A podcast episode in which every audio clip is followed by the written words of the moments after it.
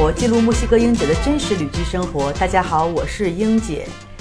其实前两天猫哥已经走了，他是突如其来的就走了，就根本没有跟我说一声，直接说：“哎呀，我今天要走了。”然后就骑上车就走了。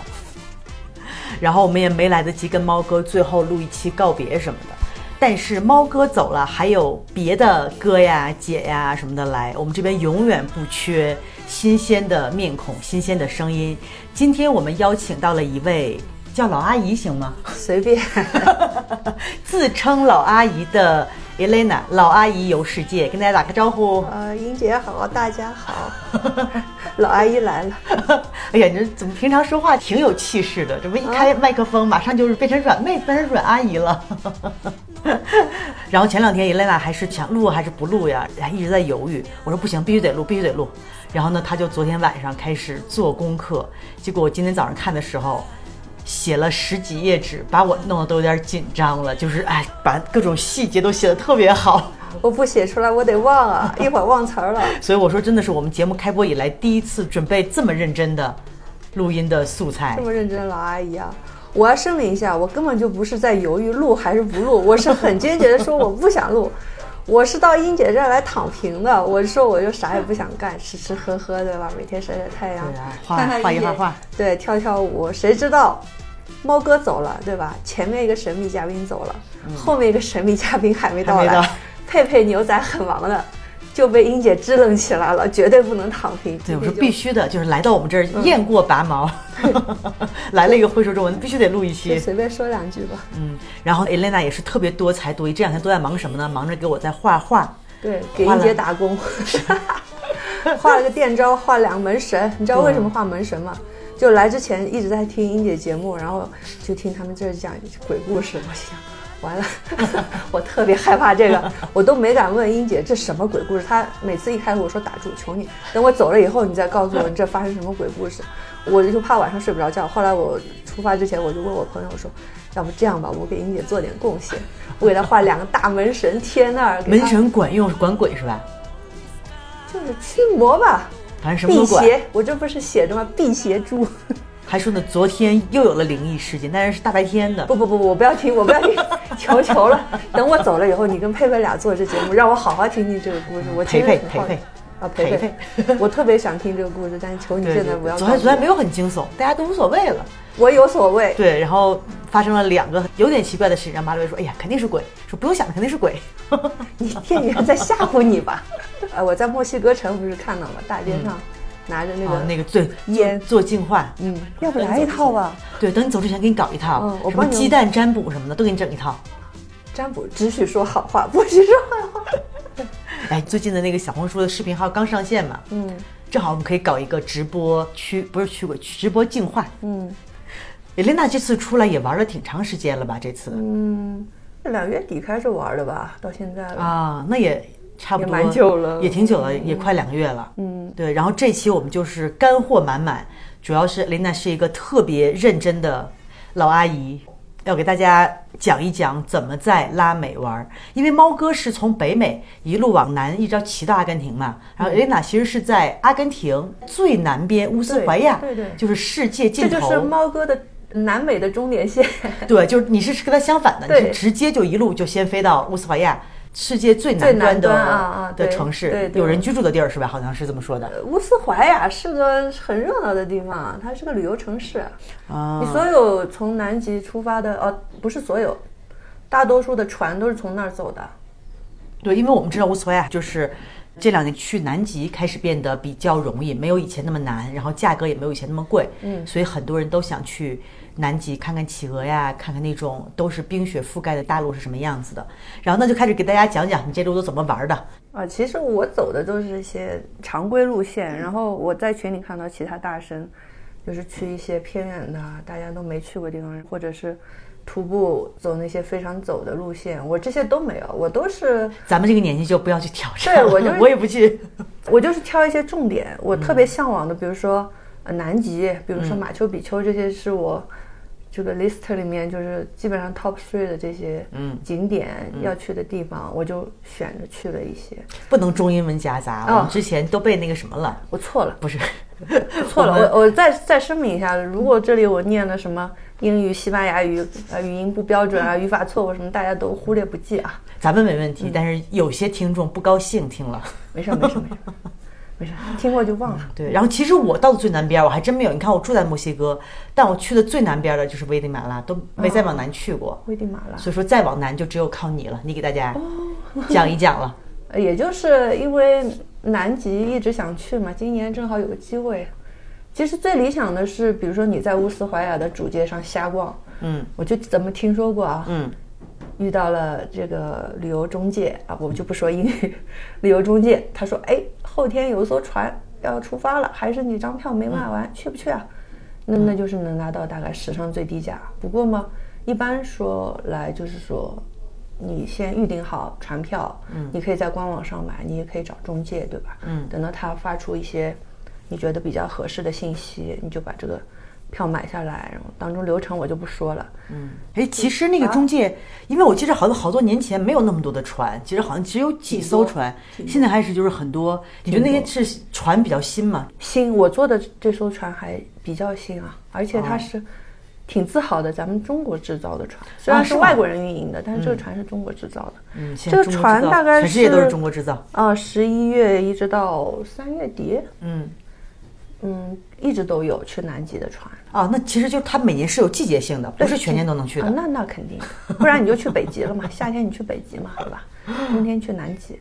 然后上船之前吧，挺夸张的，你不但要干这干那的，给你发了一个 PDF，上船规则我一看，好家伙，二十页，二十页，虽然有彩图啊，但是那个全全英文的，我看着怪费劲的，我就随便挑了看了一下，剩下的那些部分其实就是在过德雷克海峡晕船的时候，大家无聊，整整两天晕的不行，就躺在床上房间里面看电影看腻了，我就很认真的把这个整整二十页的上船规则给看完了。他肯定那边还有别的各国的游客，因为我觉得好多旅游公司会做，比如说各种语言的，没有，他就中文他就发了个英文的啊，就发了个英啊文的，没事儿，我就一边查字典这个。服务有点不太行啊。这翻译一下又不是多难的事儿，他觉得你可以用。谷歌翻译啊。但讲中国人，我们现在都是金主爸爸，到哪儿去都是金主爸爸。那那这样，下次我们呃中国人包船，包船，我嗯觉得他们应该会有这些。我觉得好像这种旅游还是欧洲做的挺好的。我记着我好多年去达芬奇故居，其实都不是一个很有名的景点，它就有各国语言的那个啊宣传单，而且它之前好像在欧洲有时候会给你嗯买一个那个导览嘛，就给你个小的那种 iPhone 什么的，然后里面也都有，你可以选择语言。嗯南极这方面还需要乌斯维亚需要加强。问题是这艘船上只有我一个人是中国人，其他人也有亚洲人，但是他们英语都挺好的，就是说。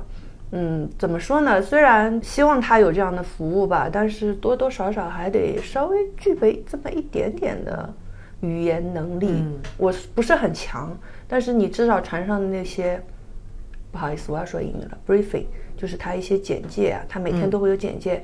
今天我们要做些什么？明天有什么注意事项？你还是必须要得听懂，不然你随身得带个翻译给你，除非你中国人包船，对吧？他有中国翻译。那我觉得可能现在毕竟中国人还是占少数，就像你说，一个船只有你一个中国人，他假如真的是中国人越来越多的话，他肯定会做这个服务。啊，可对，可能我们希望以后改进啊是特例啊。嗯，好，那就跟我们讲讲这个二十页的 PDF 到底讲了简单啥？说一下，嗯，它有一个组织啊，叫 IAATO 的国际南极旅行协会吧。嗯它是呃一九九一年成立的，就制定了一整套致力于保护大自然环境的一些行为准则。嗯比如说吧，他说，嗯，你不能离队，咱们所有的活动，就在船上你不提了，你离不开这艘船，你下了船，你登陆了，你上岛了，你所有的你一切一举一动都在视线范围之内，嗯。就是大家集体行动，你也不能未被邀请进入某个建筑物，除非他说，哎，这是个开放的，啊。这里有个邮局，这里有个小卖部，我们可以进去玩玩、参观什么的，不然你是不能自己瞎跑的。这个当然也是为了你个人的安全着想。嗯还有就是，嗯，上下船的时候你要带张卡，个人的信息在里面，你要刷，啊他要统计一下。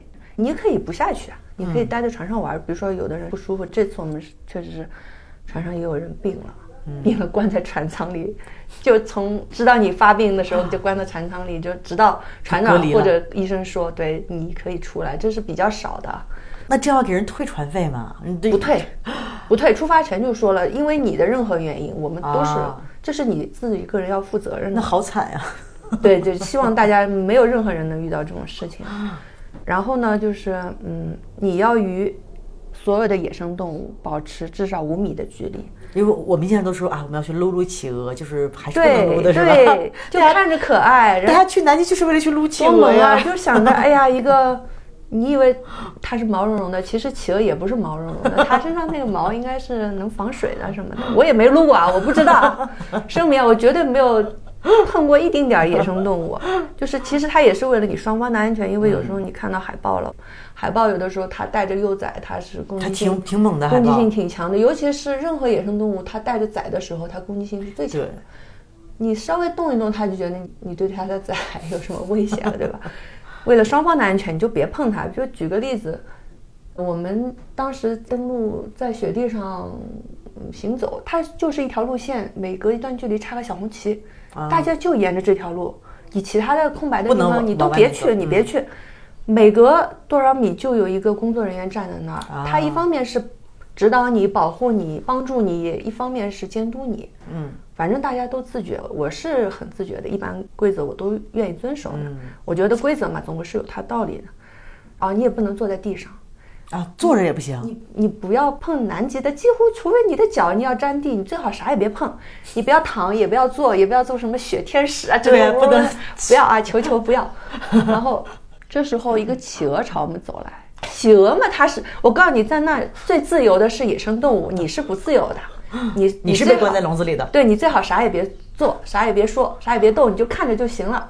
企鹅就摇摇摆摆朝我们走来了，其实我心里有点窃喜，我觉得哎，我不能接近它，它可以接近我呀，企鹅来撸你了，？它来撸我，我可以就是 嗯，我顺从一下。对，我就假装勉为其难啊，那是企鹅接近我，我不是最接近他的。那当时有一个外国小哥哥，他就想蹲下去给那企鹅拍照。嗯，企鹅走走走，朝他越走越，突然就冲过来一个工作人员，就拉着那小哥哥说：“你得走开，你不能待在这儿。啊就是你们俩就像跳交谊舞，企鹅进 你退，企鹅退你进，你知道吗？就你追我跑的这种。就得保持一定的距离，始终保持距离冲你过来啊也不行，他撸然后小你也不行。对，小哥哥回船上我们吃午饭，他还吐槽，他说刚才那谁一把揪住我，我其实什么也没干。我说是我看见了，你是你是什么？被企鹅撸还不行呀？后来又特别尴尬，就是有一个企鹅正好要过境，从一块岩石从这儿走到那儿，然后我就慢慢的退，我就一直退，一直退，一直退，那企鹅就过境了。但是其他的游客都在那边，就是我们就变成两大阵营，这边是孤零零一个我，当中一个企鹅，后面是一大堆游客在那拍照。我希望他们别把我照进去，要不然我很有点尴尬。对，特别尴尬，反正就也挺好玩吧，就是这样。哦，但那边企鹅基本上他们也不太怕人是吧？可能他们一点儿不怕，一点儿不害怕。他有的时候就傻愣愣的看看你，也琢磨琢磨你想干嘛，你是干嘛的。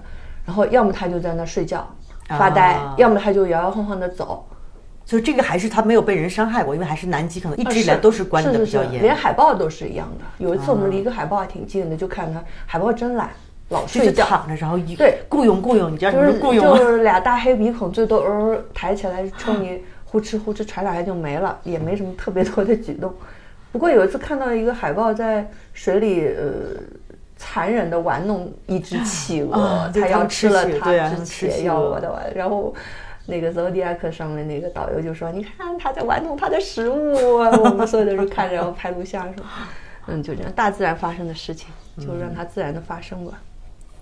我去的季节大概已经是三月份了。三月份的时候，其实冬天已经快来了，偶尔会有几个企鹅宝宝，啊，灰色的、毛茸茸的。他们有的时候，嗯，工作人员就说：“他说，哎，这不知道这个企鹅宝宝能不能扛过这冬天啊？因为啊时间已经挺晚的了。照理说，很多企鹅都应该对长大了嘛，长大有有自理能力了。然后企鹅宝宝就追着爹妈跑。他们就说，企鹅它是有的时候生两个崽，生两个崽他们会集中供养一个崽。嗯为什么？就是竞争。嗯，大自然就是要竞争，一个就是强壮，越来越强壮，嗯或者他本来他就跑得快，他他生存能力强，可能另一个崽他就变得孱弱或者怎么样，抛弃不抛弃不知道，反正会有其他的动物会来吃吃它、嗯这种。就是自然生出来。有的时候我开玩笑说，我们家里独生子女的家庭应该好好教育孩子。我想回去对家里孩子说：“你看你多幸运，爹妈只生了一个蛋，要生两个蛋，你就跟弟弟妹妹追着吃吧。” 这样教育孩子挺好的，生了一个蛋。开玩笑，开玩笑。嗯，然后你在那个大路上行走的时候吧，你那个靴子上会沾很多企鹅屎。企鹅屎它是什么颜色？它就是红的，或者是粉红的。因为企鹅呢，它吃很多磷虾，磷虾身体里有那虾青素，虾青素就会让它的粪便变成那种红色。那你说火烈鸟也吃这个磷虾，它为什么羽毛就变成了粉红色的？为什么企鹅只有便便是粉红色？问生物学家，问生物学家。后来我在网上看那个企鹅喷粪的镜头，我好像也看过那个，喷了另外一个企鹅一身，是吧？说你们别嫌弃这个企鹅粪，他说它能够加速冰雪的融化，给他们制造一个更好的养育环境。你说一个蛋，一个小宝宝老是站在冰面上多冷，那还不如站在一堆 热乎乎的粪上，是不是？更愉快一些，这个太有太有味道了。这个一个孩子们的游乐场啊，就是企鹅的粪便场。然后你的靴子上、你的裤子上会沾上这些东西。然后你上下船之前，你都要把自己的鞋子浸在一个消毒水里面啊，把它洗刷刷、洗刷刷弄干净。这也是嗯，它这个条例里面的标准之一啊。哎，那在那个南极的时候，你们去那边衣服得穿大概多厚的衣服？温度大概是个多少温度？衣服就是一般去南极都会想哇，那冷的不行了。对呀，但是其实也就是零度上下吧，并不是很冷啊。可能是因为是每年最暖的季节去嘛，而且没有太往，就在边儿上嘛，没有深入南极大陆。我们去的时候都是南极的夏天啊，对吧？最多也就是秋天那样，冬天你是不会去的。嗯，你想，你如果在东北，嗯，那多冷啊！东北比那冷多了，也零下三十度。对啊，比那冷多了，你就。一般我们穿的就是保暖内裤，然后再买一条防水裤。这裤子是最好是百分之百防水，因为你有很多时间你会两个脚一直到膝盖这里以下的地方，你都会直接淌水的。啊，然后如果下什么到暴雨什么，我是没有遇到过，但是淌水那是必经的。嗯，要防水裤，然后袜子吧，推荐你就是普通的袜子之外，你最好再买一双长筒的。厚袜子，我不管，我也不管它是不是羊毛的，反正是最厚的袜子。你这样子穿上去，就是万一鞋子里湿了什么的，你稍微好一点。他会让你选你鞋子尺寸大小，我当时选了一个三十七。嗯，上船的时候给你试鞋，我一试，我加上那双厚袜子，我就穿不上那个靴子了。幸亏我穿不上，你知道吗？三十七给了我一双像儿童靴一样，直到脚踝。如果你们在船上遇到了人家给你一双鞋，不管大小合不合适，直到脚踝的，你一定要拒绝。你说我要换一双，然后他就给我换了一双三十八。啊，当时就像成人，直到那个膝盖下面。啊，那可能人就是小孩的鞋，就是要躺在水里面的，到脚踝的你绝对要湿光的。在这种地方你湿了是很痛苦的。哎，那他这个还是靴子是船上会给你提供是吧？对对对，自己不用带。啊，那些什么防水裤他也会提供吗？防水裤我忘了，我是自己买的啊。我以防万一，我怕到船上裤子不合适，或者是它可能没有那么多，供不了那么多人，还是建议大家提前买。或者会不会给你们什么大羽绒服什么的？有有有，这个这个有叫风雪外套，就是啊啊，这些都会提供。船上有一件很重要的事情要做，他就让你这一天你们所有的人带着你要登录穿的衣服，嗯，不是说你平时穿的，你要登录时你穿的所有的衣服，包括外套、帽子、手套，嗯。防水的包包，你全部带到那个大厅里面去，他就挨个给你们用吸尘器全吸一遍。啊，还是怕会？对对，怕互相的之间的这种，嗯，我也不知道传染什么，就吸干净，吸干净以后再让你们去选你们的帕克大衣。帕克大衣是双层的，可以脱卸的，但是你肯定不会脱卸，你肯定都穿上。外面是那种防风雨的，戴帽子的，还是挺管用的。嗯，还有两样东西，我是推荐大家最好都带着。一个是墨镜啊，一定要冰雪嘛，它反光太严重，防止雪盲症。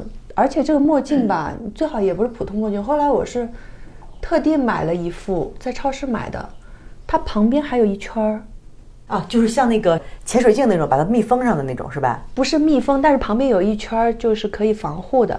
嗯嗯，一个是防风，还有一个是你也阻止紫外线从眼眶的其他地方进入，啊但是它不是像游泳镜那么密封，哦，这不就是不勒着。挡一点儿。对对，这个眼镜儿挺好使，挺好用的。还有嗯一个就是面罩，面罩，因为你在那个，所以第二个就是橡皮艇上，你不知道你要 cruise 多少时间，有的时候越来越冷。一开始啊太阳照的时候，你还觉得挺暖和的，万一没有太阳，万一下雪，万一时间比较久，就像我们有一次追鲸，多了一小时追鲸，就会越来越冷，越来越冷。最好你还是这些都备上。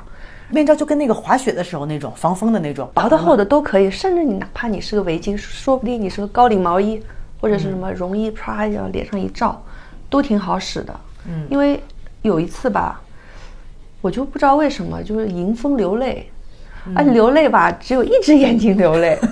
就是很奇葩的一个老阿姨在那里，一只眼睛哗哗的流。幸亏我戴着墨镜和脸罩，你知道吗？没人知道我默默地在做这件事情。流泪，甚至你可能还会流鼻涕，就很尴尬的时刻。人家以为你看着南极有多激动呢，多感动呢，冰雪世界纯净的一片，谁知道就是不舒服，在那里流。然后我就掏那个纸巾，最后掏纸巾总得擦擦吧。你掏纸巾千万千万小心，外面的风哗的一吹，万一纸巾给吹飘了吹飞了，我就会觉得非常有罪恶感，因为它里面有一条写，你就啥也别留下。对就是我们常常旅游行时候说的，除了你的脚印，啥也别留下。对，对吧？你啥也别带走，除了你的照片，确实是有的时候，我连照片都懒得照，我觉得啊、带走回忆就行了。嗯，我这个纸片，我就非常小心擦，然后我特别小心塞口袋里，这口袋最好还是带拉链那种，呲儿的再把它拉上。我特别怕自己掉任何东西在那里。有一次我那个我借了一个登山杖，登山杖没扣好，松了。我怎么也扣不起来，我又怕那个尖尖戳到自己或别人，我就蹲在地上弄。然后那个工作人员啪一下跳出来，特别严厉的问：“你在干什么？” 他大概以为我在偷偷的挖掘，偷什么企鹅的啊？或者是岩石样品什么的。，对，企鹅石、企鹅羽毛什么的。啊，我说不不不，我说这没，呃，扣不起来，他就帮我扣起来，然后走。啊，看这些工作人员每天都神经紧绷啊，是对吧？他们挺严肃的，就是真的有的时候挺严肃的，但是我也挺敬佩他们的啊，他们为了这环保事业，小石头、羽毛、骨头、蛋壳儿、浮木什么，你看见就完事儿，是千万别带走。还有就是，哎，我确实没有看到任何一个摄影师带三脚架的，这点有点生气，因为。我好像没看到哪个规则说不准带三脚架，但他们都真的长枪大炮的就扛着，都扛着，拿我也手端着，那端不住啊。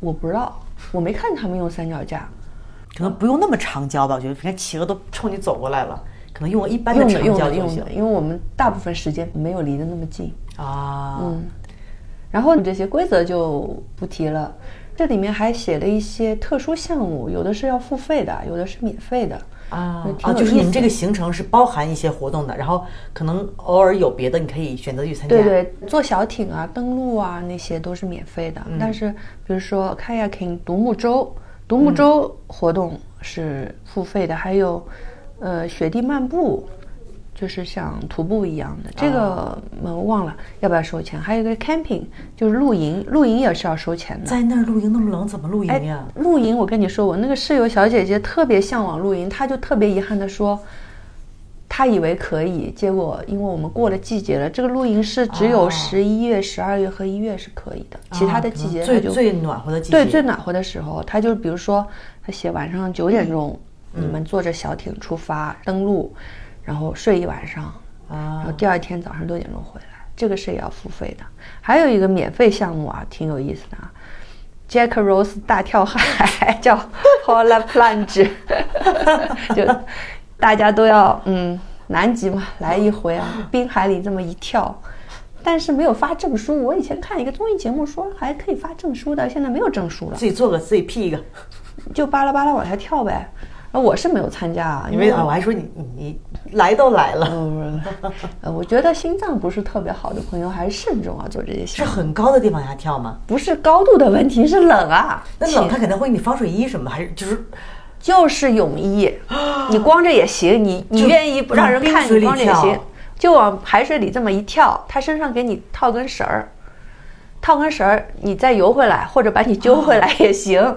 就跳泳呗，不高，就是从船舱。但是我们这次不是从船舱直接跳下去的，它是船舱出去是一个小艇，你站在小艇上，橡皮艇上，吧唧一跳。我，工作人员也挺辛苦的，因为我看着，就比如说你们跳完了，嗯，自己回去洗个热水澡，吃顿热乎的午饭，床上躺着。工作人员是从头到底大概一百来号人。他就一个一个的看着你们跳，有摄影师在旁边全程帮你们拍照，有人给你打气加油，有人负责转着绳子把你转回来。氛围组的，对，还有氛围组的。氛围组是什么呢？几个人坐在对面的一个小艇，一人拿着一个牌子，十分、八分、五分、六分、三分，你跳得好就给你个十分，你跳得不好就给你个三分。还挺会整的。对，挺会整。然后有的人不敢跳，或者是犹豫很久，他就说加油，你可以的，就在那里使劲喊。特别有一个大叔，他身材还挺健美的，一看就是平时一直锻炼的。他就是嗯，优美的纵身一跳，然后哗他就标准的姿势游回来。那摄影师说：“你停，再来一遍。”就觉得他大概可以，就是说上照，上宣传册对对，上宣传册啊，就再来一遍。然后大家都再来一遍，再来一遍。大叔又来了一遍，结果旁边人还起哄，再来一遍，第三遍啊，没有没有第三遍。那像他这个其实那个水挺冷的，你万一比如有些什么疾病，是不是还得有救护人员？有医生吧？是吧？因为你可能有些人万一自己不知道深浅，签个生死状再跳。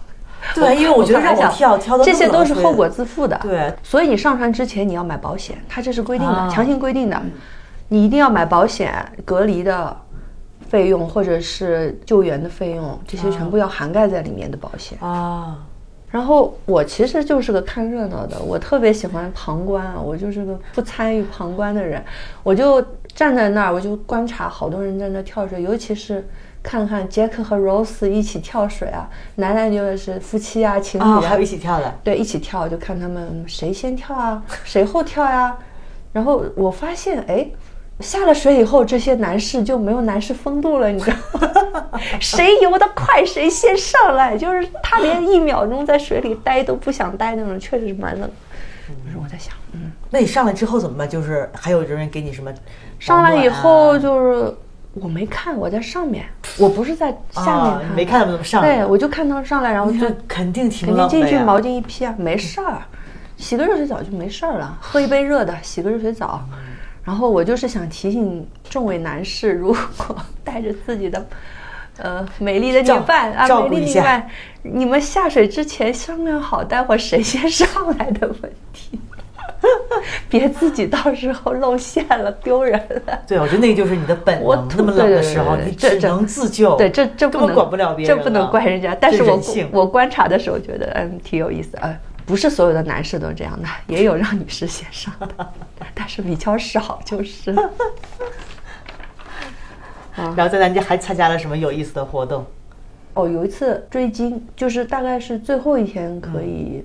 坐着那个索迪亚克在那里巡航的时候，那天特别幸运遇到鲸鱼了。啊，鲸鱼还是个鲸鱼妈妈带着个鲸鱼宝宝。什么鲸鱼？还有第三条，我也不知道第三条是爸爸呢，还是朋友，还是追求者？不是，开玩笑，开玩笑。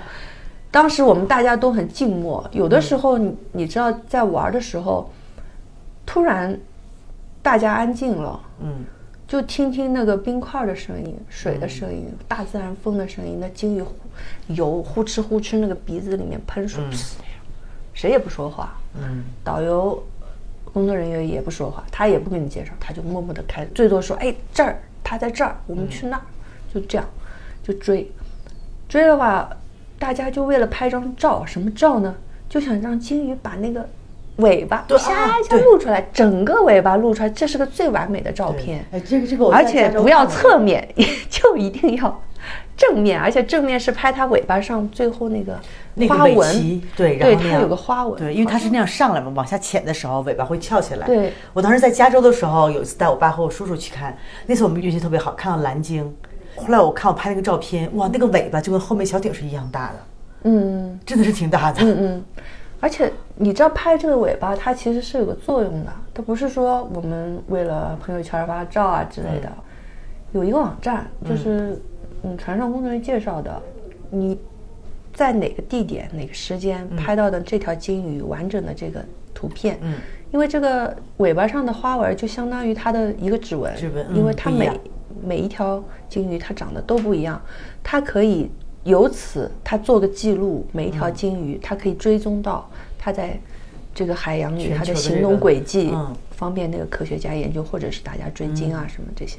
对，现在其实好像还有挺多这样的网站，大家就是自发的去哦上传一些数据，我觉得还真是是的，是的，是挺好的。对对，其实还是有很多热爱大自然的是人是没有像极端保护动物这么极端，但大家确实是在做对自己的贡献。包括之前，原来我们节目里面给大家说有个鸟的 APP 叫 Merlin 什么 Bird，那里面就是你在每个地方你上传鸟的声音，对然后就可以识别。然后像当时带我们去看鸟那个领队，他就是拍了照片，这个地方发现什么鸟，然后几月什么时间，然后会上传数据。我确实是，就是南极之旅就是个洗脑过程，更热爱大自然了。就这么说吧，就这么一句朴实的话啊，不想吃鱼翅了，再也不吃了。本来我就不怎么吃。对，那你整个这个南极之旅一共是去了多少天？我时间不长，也就十天吧，啊九天十天的，还有最长的大概二十三天左右。啊，还有不同的长度的行程。嗯那你觉得整个去了南极，有没有心灵受到震撼？震撼啊，美丽啊，仙境啊。那不都是白的吗？哎，真的不一样。有的时候你就觉得那个景如果在你身边就好了，就远远的看着那个嗯，雪景，还有那个光影的变化，你就觉得哇，真的很像好莱坞大片儿里的那种。哦，真的是好看嗯。呀，我还没有去过呢。去吧，然后下了船就去了一个乌斯怀亚北面的叫 El Calafate，因为乌斯怀亚坐飞机你要么就去首都，要么就去这个地方，就是直飞的，去其他地方都得转机。我已经坐飞机坐很累了，我就不想转机，而去这儿时间比较短，我就临时改了个机票，改成十一点的，下了船正好把我们送到机场，十一点。啊，就没有在乌斯怀亚再继续待。就飞到那儿，中午十二点多正合适。你要去找个住宿啊，你要去对吧？吃点饭啊什么，去找第二天的 tour 什么的都挺方便的那个时间点。然后我特别幸运，在那个船上结识了一个新加坡小姐姐。我因为英语、西班牙语都不好嘛，嗯，我看她说华语的人，我就像抓住救命稻草一样抓住这个 新加坡小姐。我说我就像流浪的小狗一样，我说你就把我捡了吧。新加坡小小姐姐就把我捡。捡到，我们就一起正好坐的同一架飞机嘛，就飞到了 Calafate 以后，小姐姐住的是一个青旅，因为我、呃老阿姨了，说实话住青旅什么的我我不太习惯，嗯，而且那个青旅特别好，我去的时候已经是没有什么女生房了，我们选的是男女混住的房，我天，人生第一次第一次住 男女混住的青旅，我好像都没住过男女混住，我都住女生的，就男女混住的还是好在是这一间房四个人，它还有单独的卫浴，这个是最好的。不然的话，你还要跟其他的清理的人共享卫浴嘛。然后我心想，新加坡小姐姐可以，我也可以呀、挑战一下。主要是我不想离开他，我要离开他，我就不知道该怎么办了。然后就一起去了，然后嗯觉得还不错，而且他有早餐。嗯嗯，同寝室的这个男生吧，特别有礼貌，我从来没见过这么有礼貌的男孩子。嗯他比我还要有礼貌，我有的时候关门也没那么注意，啪的一下就这么。嗯他是每次都是很轻很轻的拧那个把手，很轻很轻很轻。进来上厕所的时候：“请问厕所有人吗？我可以去吗？” 哎，哎呀，遇到这样的太嗲了，挺好的啊。嗯，是是特别好，而且他有的时候晚归，他基本上不弄出什么声音来。嗯甚至我觉得最夸张的，新加坡小姐姐和这个小男生都让我震惊了。他俩就是钻进那个被套里去睡觉，你懂吗？我睡觉的时候，我是要把那个床单、被子歘全部拉出来。阿姨不是塞得好好的吗？我要把全部拉出来他们是那那个就很窄天呀。我还以为这男生没回来，你知道吧？这床整整齐齐的，他那个被子缝都塞在那个里面，他就是一个人像睡袋一样套在里面睡，像个信封，你钻。但那样的话，笔挺笔挺的。很勒得慌呀，我都把他拽，反正很可爱，了反。正很可爱。我说阿姨最喜欢你们这样的人，第二天打扫房间的时候特别方便。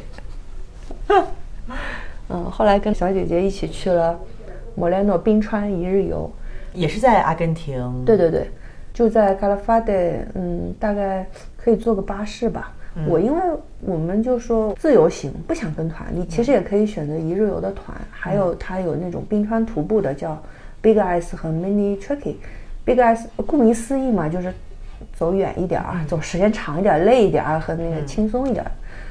我不想走了，我我就是我不想冰川徒步，我就懒。我跟小姐说，我们就随便走走行不行？我们俩就坐了一个。镇上有一个公交巴士站，有个专线送到这个地方，然后我们就走栈道，就听那个冰川稀里哗啦一阵巨响，它那个冰块会滑，所有的人都是等在那儿，为了拍这个啊 冰块掉下来的那一瞬间。我是看到过明信片上有这么一个一瞬间，因为我没有一直痴痴的望着这块冰，你知道吗？我就啊我们。蔚蓝的冰，美丽的冰，我看看就走走栈道啊，吃点东西啊，唠唠嗑儿什么的。但是，你就会听到那个咵啦掉下来的声音。我在想，为什么它掉下来的时候我不在那旁边呢？为什么等我走了它才掉下来？但是你还是能听到这个声音，但是你在那已经看不到了。轰隆轰隆隆的一声巨响。每天都会掉吗？还是不一定？我觉得都会掉，只是时机的问题。只是你要在那等，有可能下午掉的概率大一点，我不知道。我是上午去的。嗯，反正就愉快的玩耍了一天，嗯，我依依不舍的告别了小姐姐，我真的不想离开这个小姐姐，我想我说我想把你带走，再找下一个就没到，对，再找下一个小姐姐吧。当时就是坐飞机坐累了，一程一程的，我就说，哎，咱从阿根廷去智利，听说有大巴士，而且说大巴士条件不错呀，坐一下吧，体验一下吧。大巴是他说时间大概是。从加拉法德到那个博埃尔多纳戴雷斯港，大概是四点五个小时。嗯，可是南美你懂的，拉拉美都 这样，你懂的啊。就是出发的时候晚一会儿啊，当中休息的时候还要过两次海关呢，一次是出关，一次是入关，对吧？当中都是时间。基本上你就算个五六个小时吧，你也不要算它四点五个小时。那不算它，人家是路上不夸张，不夸张啊！至少我到的时候天都没黑呢，我还能提着行李在大街上 安心的走，不然我有点害怕呢。这个大巴士吧，它有一点挺有意思的。你上车的时候，比如说你大行李箱嘛，它放在后面，它有个工作人员帮你扛行李箱，它旁边写了个条。说哎，我们这个扛行李的人可是没有工资的，你懂的，你懂的，对吗？是吗？是啊，那我当时挺幸运的，我在阿根廷那阿根廷币没用完，还剩了一些，就瞎花也没花完，到最后几天不知道该干嘛好了，在超市里乱买东西之类的，最后零食也没吃完。后来我想，哎，不知道给小费吗？就抽了一张给他，他还挺高兴。然后我在那个阿根廷过海关。出海关的时候吧，就是坐大巴，他给你拉到一个小房间，大家排着队。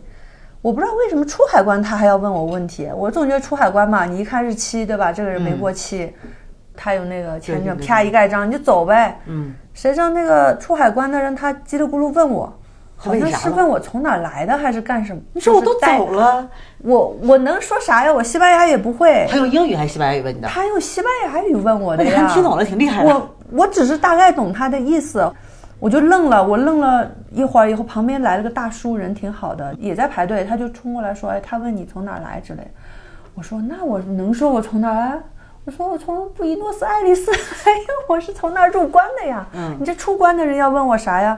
我就随便说了，我说布宜诺斯伊斯，布宜诺斯艾利斯的飞机场。然后那个人也愣了，看了我，他又问我，知道我还是听不懂。海关人挺好的，是他也没为难我，他就跟旁边的人叽里咕噜说两句，他们哈哈一乐。反正所有的人吧，就冲着我哈哈一乐，就觉得我这人怎么那么傻。嗯，也没事儿，就盖了章。那你确实听不懂嘛？那你说你是听不懂？你说你们去中国，你们能听懂吗？啊，没事儿，就是大家都知道啊，听不懂没关系，装傻就行了。但我是真傻，然后盖了章出来了，然后又。进入那个智利海关，智利海关就没问啥，因为你有那个美国签证啊，也是不用那个什么啊。这倒特别顺利，巴达一盖章就进来了。进来了以后吧，我到了那个民宿，嗯，这民宿感觉还行，就是不大，嗯，还算干净，也安静，嗯，地段不错，离市中心很近。但是吧，这家人家老板娘有一天干了一件事情，她让我就是突然产生了一点戒心，因为有一天。我没水了，我挺渴的，正好也没有去超市，我就拿了个水杯，我出来找那个老板，老板挺和气的，戴了个眼镜儿，大叔，我说哎，能不能给我一杯水？他还问我你要热的冷的，他大概默认为中国人来要杯水啊，那就是热水啊。我说不不，冷的就行了。大叔就从那个桌子底下拉出一桶，就是没开过封的，好大一桶呢。嗯，我当时在想，哎，我这会儿只喝一杯吗？我晚上还喝，明天还喝呢。嗯，一杯杯要多麻烦啊！我说，哎，要不这样吧，你这桶水卖给我吧。嗯，我想能多少钱嘛？老板娘来了，老板娘说，哎，两美金。我觉得两美金也还行，也还行，大桶的是吗？真的不贵，就好几升的那种。反正挺大的。我说两美金，好的。我说我回房间给你钱啊。回房间一找，不巧身上只有一美金。然后呢，一堆智利钱和一堆阿根廷钱，阿根廷钱没钱不是说没花完嘛？嗯。没花完，我想，我想花了它。嗯。我就冲出去找老板娘，我把所有的钱都摊开来给她看。嗯。你要哪个？您要哪个？但是呢。我后来又加了一句，我说您能不能收我的阿根廷钱？因为我不知道上哪花去啊。留着没用了。老板娘说好啊好可以，他就抽了我一千块钱的阿根廷币。嗯。就阿根廷币一千块钱，差不多值人民币三十块钱。就是他说两美金啊。嗯。你想三十块钱，那我想就算了嘛，对吧？反正我花不出去啊。嗯。谁知道？没地儿换。他犹豫了大概一秒钟都不到的时间，看了看我，歘的又抽走了一千块钱。我当时脑子里就转了一下，我想，哎，哪有那么多？后来回房间了，我把水放回去了，我就掏出计算器来算，我就看汇率，咋回事儿啊？我说，抽了我两千块钱，差不多六十块钱人民币啊。嗯，你就算阿根廷币再贬值，对吧？或者怎么再换？这几天就贬成这样你也翻了至少两三倍啊，不止啊。我在思想斗争，我要去跟他争这一千块钱阿根廷币吗？不争完，他争口气。你说对了，我当时就在想，我是个中国人，不能被人欺负。我数学不可能比你们差吧？对吧？也可能是，也可能是他数学太差了。哎，你想多了，是吧？然后呢？我觉得，我如果今天我就认了，嗯，这点钱你说吃顿饭也就没了，半个彩就没了。但是心里就我觉得他就会觉得游客是个傻子，我随便欺负你，随便薅你个羊毛，我我真的不想忍，嗯。我就出去找老板娘，我说不好意思啊，我数学不好，我刚才算错了。我也没说是你算错了，我说不好意思，我刚才我算错了。老板娘其实知道他自己干了什么事儿，老板娘当时脸色有点尴尬啊，她马上就明白我意思了。其实她英语也不好，但是她马上就能明白我去找她干嘛。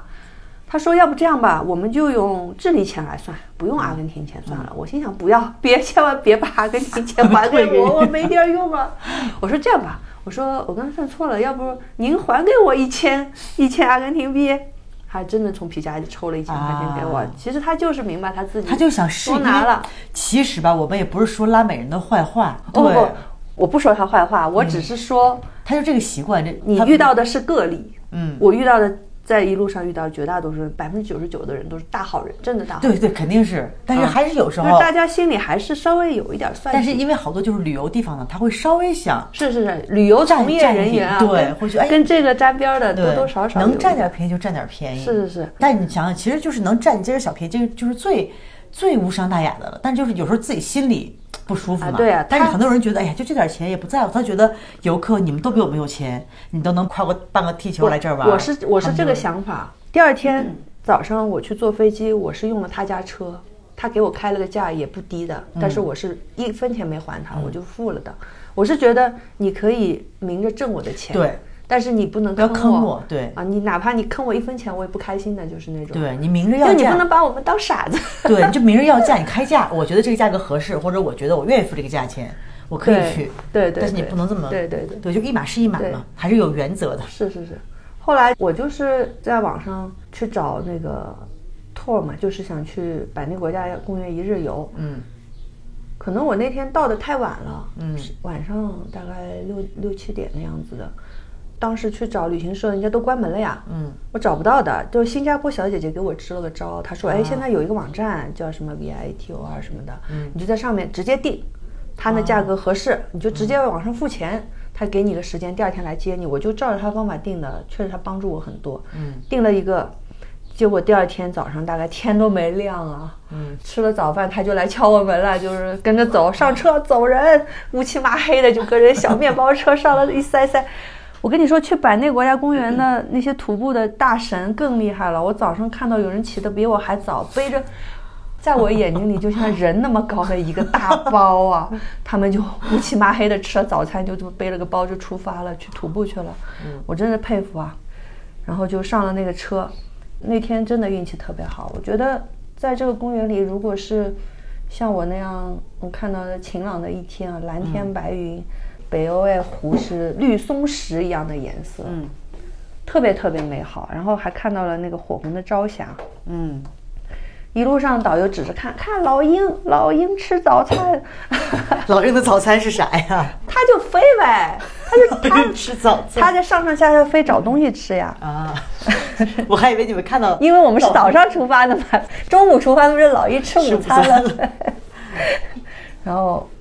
野生的圆驼在那个，它是圆驼，对，圆驼，圆驼这东西，一开始我看见长得那样的，我都认为是草泥马，我默认为这些长得又像骆驼又像羊又像什么的，对，都是羊驼，但其实不是。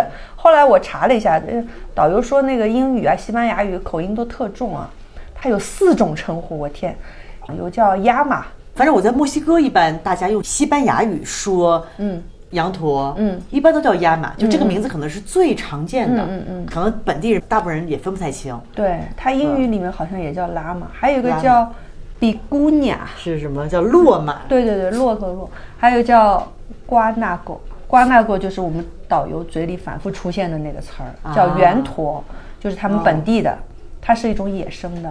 还有一个就是我们宠物店里见到的叫阿拉巴嘎。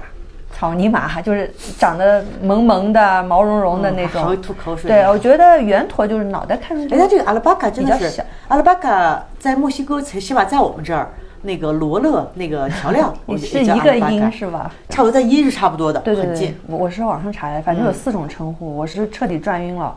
为什么这个瓜纳狗这个名字我又重新把它重温了一遍呢？因为后面旅行团里结识了一个。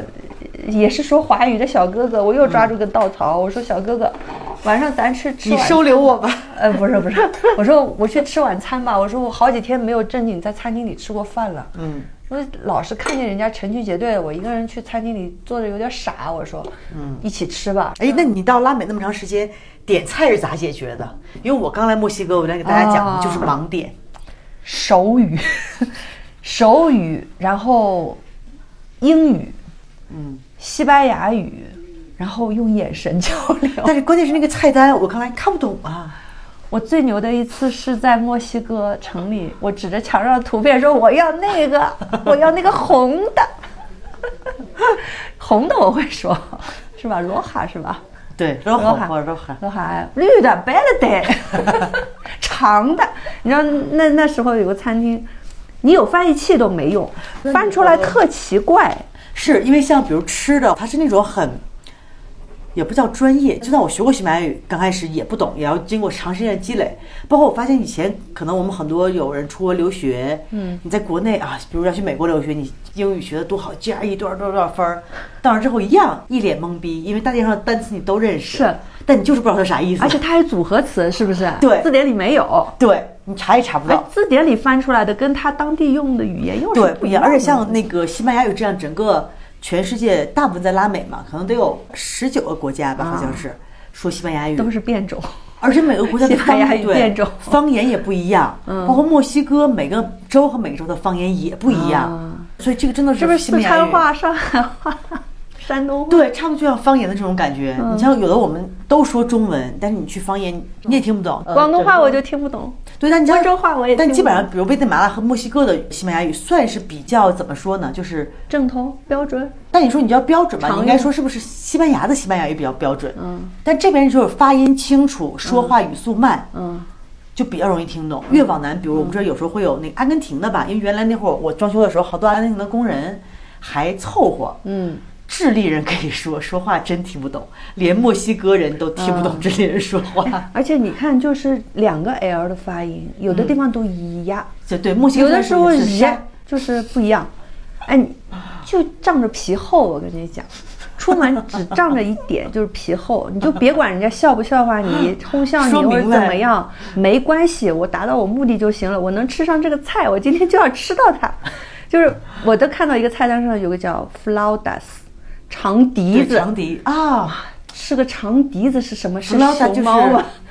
它就是那个好多那个大饼，就也是大口，把它卷上应该是炸对的。，脆的，它是挺形象的，脆脆的，而且那家店特长一根，里面塞那个猪肉丝儿，嗯很好吃的。它蘸酱嘛，就是上了这个上面浇汁儿啊浇汁儿，因为图片上是五颜六色的，我看见绿的我就想点，嗯绿的我就默认为有蔬菜，我要吃这个。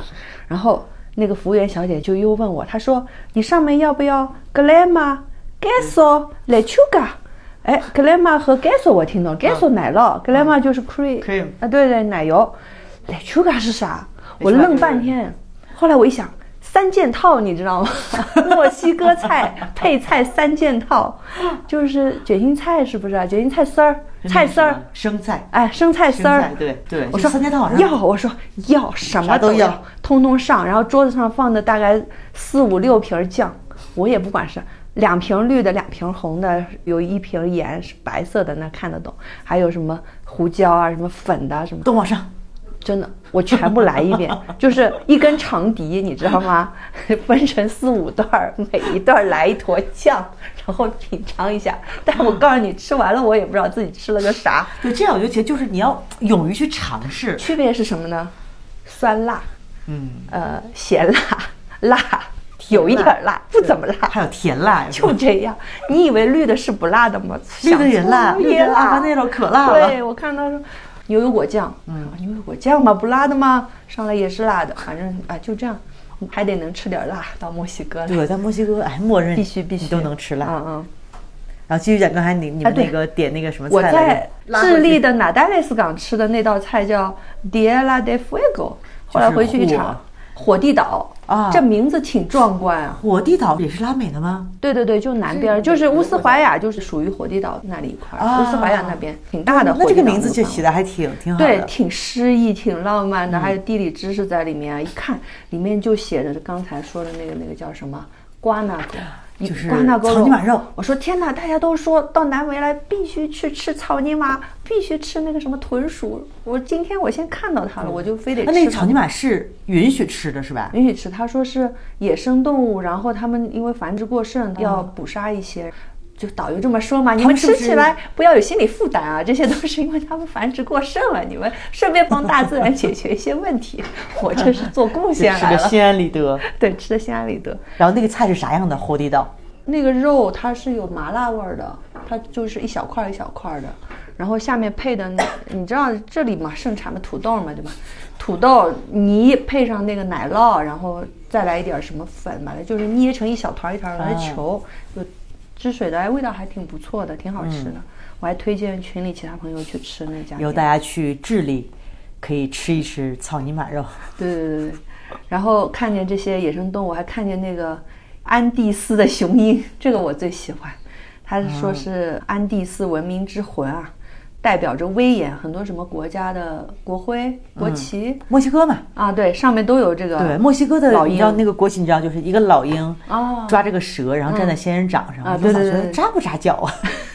站仙人掌上。因为仙人掌也是这儿的盛产嘛，我还在你这儿仙人，掌上多扎呀！我还在你这儿吃过仙人掌的 taco 呢，味道还不错。你们都不喜欢，我觉我们都不得好吃喜欢。我觉得还行。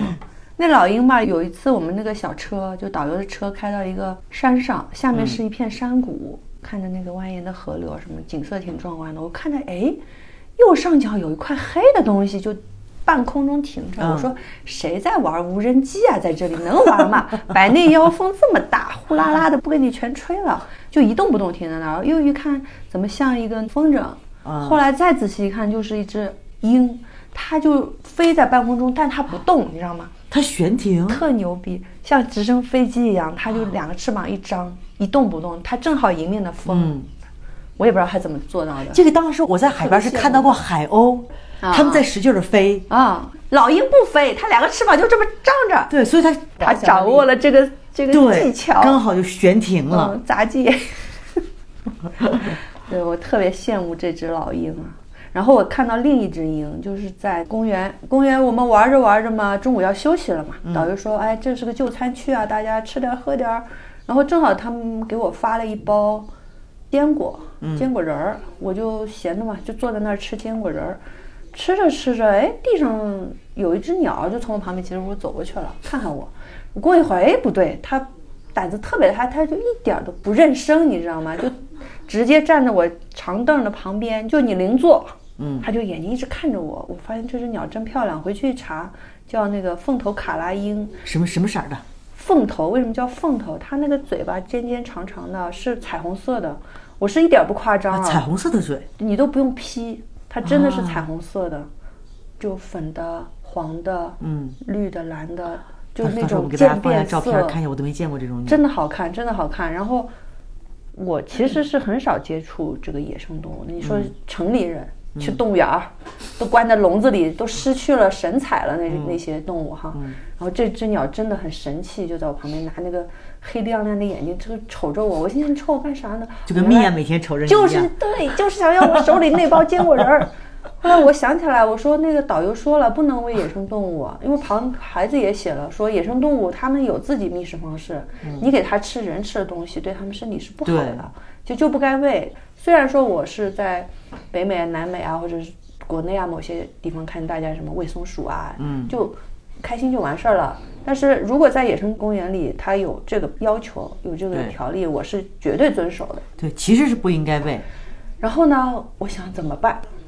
我其实有点害怕了，你知道吗？望的眼神在他不但在我旁边，他又跳上桌子来瞅着我，这小眼睛一直看着我的手。我想他万一捉我怎么办？他嘴巴挺尖的，虽然好看，但是挺尖的。我就把那坚果就捏吧捏吧揣兜里，他还一直盯着我兜。我实在忍不了，我只能说大哥不好意思啊，我现在走了，我不能喂你，我很想喂你。但是我就站起来走了，旁边还有个老外呢。老外说嘿嘿嘿，在干嘛呢？我说。我说他就想要一口吃的，他说你喂他了吗？我觉得这是个陷阱问题。没有开玩笑，老外大概也是出于友好吧。他说你喂他了吗？我说不不不，这哪能啊？我想我们是很遵守规则，我没有喂他。嗯，然后就特别漂亮一只失望的就走了是吧？对我我说实话，如果是在我家后花园 来了这么个，那对，那那就偷偷喂了。大哥你想吃啥？我去给你买。对，但是在众目睽睽之下，也不是众目睽睽，确实啊，野生动物咱不要喂啊，咱们尊重大自然但有时候自己家来个，哎呀，就是自家后院儿的，喂啊。米娅我可以尽情的喂，哎呀，米娅已经肥的不行了，米娅称一称吧，你在外边弄骨头呢，在外面。嗯。那我们现在就在米娅吃骨头敲门的打扰下结束今天的节目，但是 Elena 的旅程还没有结束，我们下一期继续聊一聊她的拉丁美洲旅程。谢谢大家，再见。